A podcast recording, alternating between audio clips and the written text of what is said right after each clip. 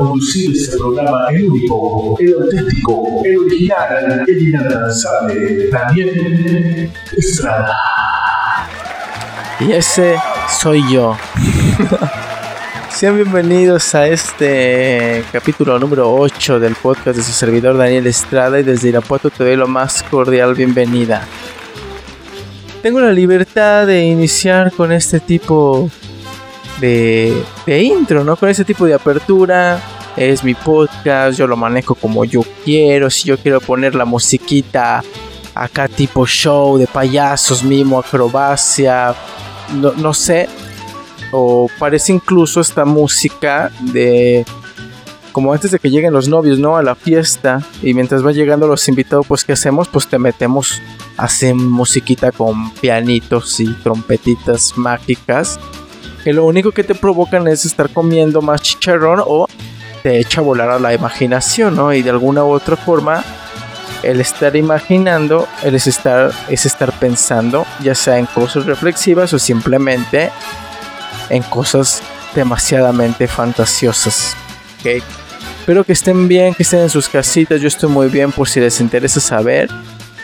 Eh, hoy quiero hablarles de algo particular, una historia bastante bonita, bastante agradable, bastante entretenida, porque esta bonita, esta bonita historia que les voy a contar es mía. Esta historia que les voy a compartir es una historia pequeña, es una pequeña, es una historia corta, pero es una historia que de alguna u otra forma es el descubrimiento de mi sueño, pero también es el camino a mi propósito.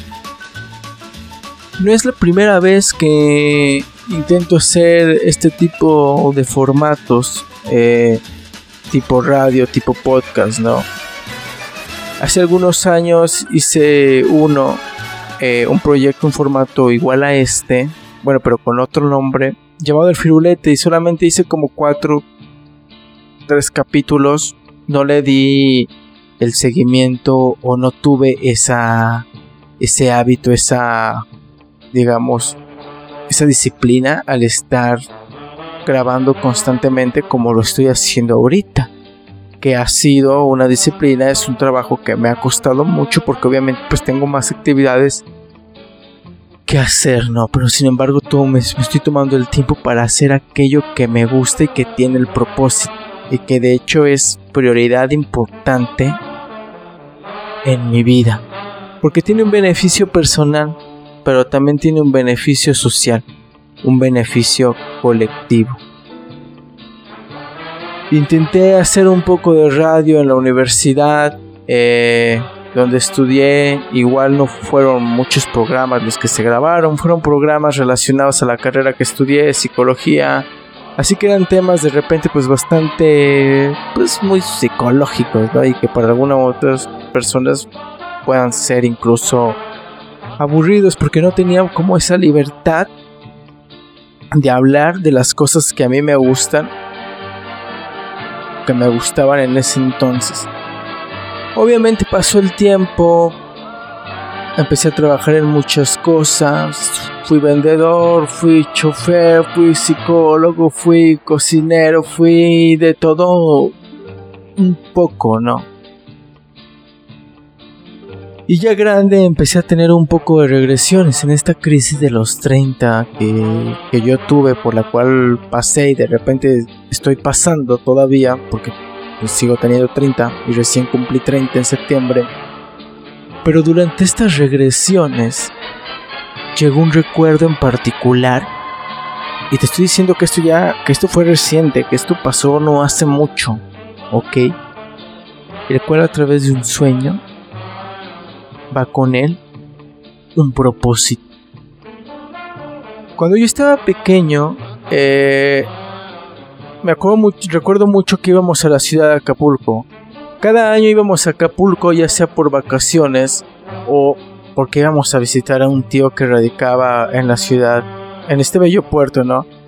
Acapulco para mí tiene un sentimiento de nostalgia, tiene un sentimiento de alegría, es un puerto bellísimo para aquellas personas que no han tenido la oportunidad o si son de otros países Acapulco es una de las perlas más bonitas que existen en México, que lamentablemente por el narcotráfico, así como mi ciudad, creer que mi, que mi pueblo, que mi ciudad donde vivo acá en Irapuato es la cuarta más peligrosa del mundo por casos del narcotráfico, no es algo que, no puedo decir vergüenza, es algo que me da tristeza.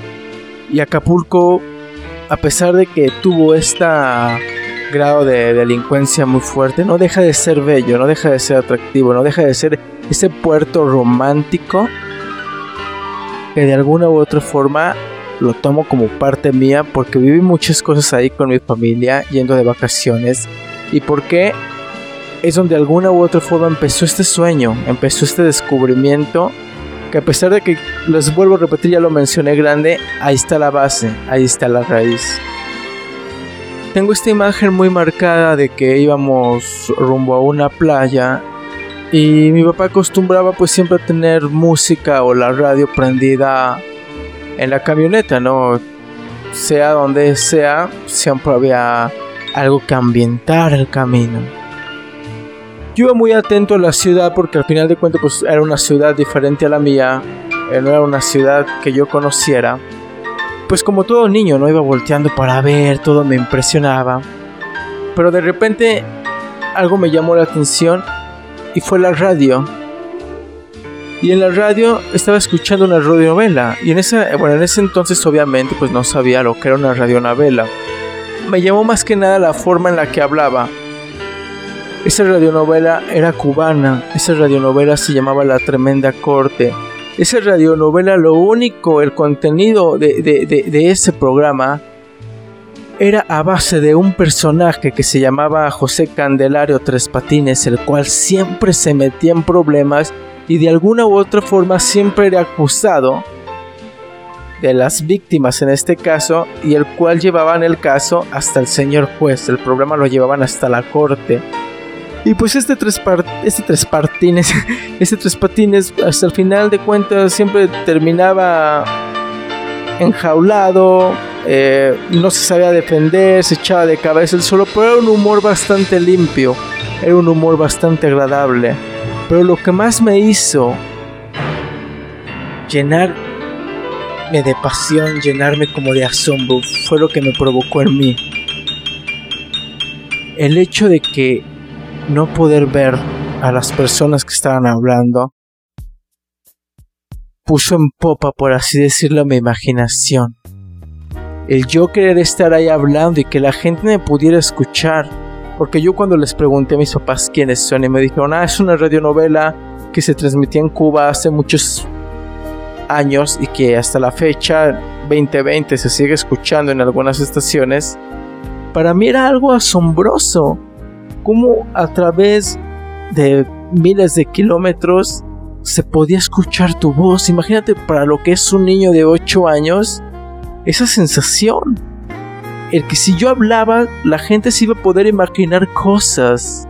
Y para mí era algo tan bonito, era algo tan, tan, tan dulce, tan tierno. Y porque yo creo en las palabras, porque para mí la voz es el instrumento del alma, ya sea para cantar, ya sea para hablar, ya sea es una manera de desahogarse perfecta. Él habla a través de las palabras, a través de los pensamientos, que pasan por nuestra voz, que pasan por nuestra boca y que de alguna u otra forma te generan un sentimiento, sea bueno o sea malo, pero, pero te lo generan. El tiempo fue pasando y obviamente Tres Patines fue el impulso y empecé a descubrir más estaciones de radio. Había una en particular que se llamaba Radiorama por los Caminos de México este programa de radio que lo pasaban todas las noches en la ciudad de Guadalajara, conducido por un personaje que no recuerdo el, nombre y que lo voy a investigar, porque este personaje me inspiró de alguna forma por el formato de programa que manejaba. Un programa donde te motivaba, donde te motivaban a ser mejor persona, pero donde también se manejaba el humor donde la gente podía llamar para platicar o tener una conversación o simplemente mandarle saludo a su amigo, a sus papás o decir el nombre de su equipo favorito. Era algo que me impresionaba. Una vez me armé de valor y llamé a ese programa y mi llamada entró y con el único propósito de poder escuchar mi voz por la radio. Me acuerdo que dejé en una grabadora que yo tenía grabando el programa en, el en un cassette para después yo escuchar mi voz y ver cómo se escuchaba en radio. En ese entonces cuando hice esa llamada pues yo ya estaba un poco más pubertón, ya era más, era más adolescente que niño, pero la pasión seguía. Fui creciendo, muchas cosas pasaron en mi vida, muchas cosas me hicieron cambiar de alguna u otra forma. Y en vez de tomar una carrera relacionada a esta bonita arte que es hablar, me fui por el lado de la psicología. Una psicología por el cual mucho tiempo estuve peleado, tal vez por la escasez de trabajo, tal vez porque el psicólogo no sea tan valorado en México como en otros países, donde creen que si vas al psicólogo es porque estás loco y porque antes de ir ya estás diciendo que de nada te va a servir. Se me explicó. Un país que prefiere hacerle caso a otras cosas que realmente preocuparse por una salud mental adecuada que pueda beneficiar a toda la sociedad. En Tres Patines encontré un sueño, pero en la psicología hasta cierto punto encontré un propósito, un propósito de vida. Un propósito de vida el cual también despertó a base de lo que pasaba en mi ciudad una ciudad que era bastante tranquila, todavía te estoy hablando de hace unos 6 años atrás, donde podía salir a la calle sin caminar, sin tener miedo. Y donde ahorita me da tristeza saber que está en la que es la cuarta ciudad más peligrosa del mundo. ¿Y cuál era el propósito de esto? El propósito de esto lo descubrí en la educación. El propósito me di cuenta que para dejar un mundo mejor, para dejar generaciones buenas, pero sobre todo para dejar una sociedad más agradable, un planeta mejor, por así decirlo, había que enfocarnos en las generaciones que estaban llegando y seguir trabajando en las que estaban en medio, en nuestros adolescentes, en nuestros jóvenes. Que sus jóvenes puedan ser el ejemplo de las generaciones que van creciendo porque nosotros como generación simplemente somos el reflejo de lo que fue una generación más arriba de nosotros. Obviamente un poco más modificada, ¿no? Un poco modificada, un poco cambiada. Un poco con más conciencia, pero con muchos defectos que seguimos arrastrando de años. Un machismo, tanto de hombres como de mujeres, ¿no? Porque sí lo tengo que aclarar. La falta de respeto, el creer que todo está en solución y en manos de gobierno. Y la gente cree que todo está en manos de ellos, que hasta esperan que nos van a resolver nuestra vida y no, señores.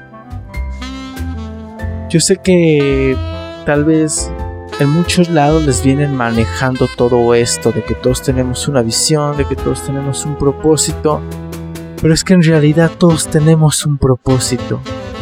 Ok, no te imagines que tu propósito es estar tipo Superman rescatando al planeta y siendo el héroe, no.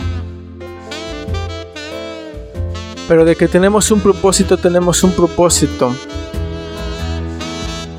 Tal vez no lo has descubierto.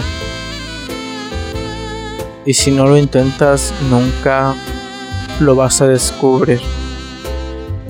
A mí me preocupa el hecho de partir de este mundo y saber que no hice nada para el beneficio de una sociedad, para una mejor calidad de vida. Por eso es que estoy aquí, porque encontré a través de este podcast una manera de llegar a la gente y en base a lo que a mí me ha pasado compartirlo, que se sientan identificados y poder salir o de alguna u otra forma saber lidiar con los problemas y llegar a una mente más, más equilibrada y saludable. Porque una mente saludable que genera, lo principal, amor, respeto, valores, empatía. Cosas que son primordiales, que son los pilares para que el mundo pueda seguir girando equilibradamente. Es por eso que aquí voy a estar semana tras semana compartiéndoles un podcast diferente, con una experiencia distinta, pero con un aprendizaje que te puede ayudar, ya sea a ti o incluso que tú puedas ayudar a otra persona que conozcas que esté pasando por los mismos problemas. Somos medicina y medicina quiero que sea este podcast para todos ustedes. Yo espero que el día menos pensado tú puedas encontrar tu propósito. Y si mira, trabajas en algo que no te gusta, que no te apasiona, te voy a decir algo, salte, porque estás en el camino incorrecto. Descubre qué te gusta, empieza a trabajar en esos sueños, si quieres emprender algo, hazlo, pero siempre ten un propósito.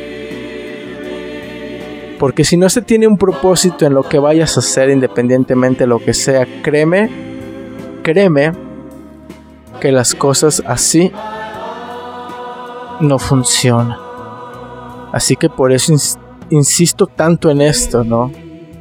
Puede que digan, ay, Daniel solamente habla de liderazgo y de cosas no sé qué, y de Valentín Elizalde, y qué sé yo, y que no se entiende. No se entiende porque tú no te entiendes, porque las palabras están muy bien marcadas. No te entiendes porque no tienes esa libertad. Porque cuando encuentres ese propósito, tienes la libertad. La vida te da esa libertad, uno es el que se pone los, los bloqueos. Así que, pues ya, no esperes tanto. Dedícate unos minutos a ti, un tiempito a ti, vete de vacaciones tú solo, acampar tú solo, qué sé yo, vence tus miedos. Pero descúbrete a ti mismo. Dedícate un tiempo de soledad para ti mismo. Cuando uno está solo, uno se descubre más. ¿Ok?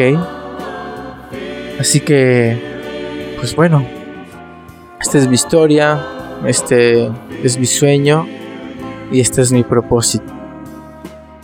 Estamos llegando ya a los últimos segundos de este el podcast. El podcast. Así que espero que de alguna u otra forma eso te haya funcionado. Señoras y señores, me despido de la manera más bonita que se puede despedir uno. Con palabras de amor, feliz, alegre y sabiendo que ahí la llevamos poco a poco. Nos falta todavía ajustar algunos detalles. Pero eso, las experiencias, me las van a generar. Y si me funciona, te estaré compartiendo como te comparto todo. Yo soy Daniel Estrada, que no se te olvide nunca. y nos vemos pronto. Arrivederci. Chao, chao.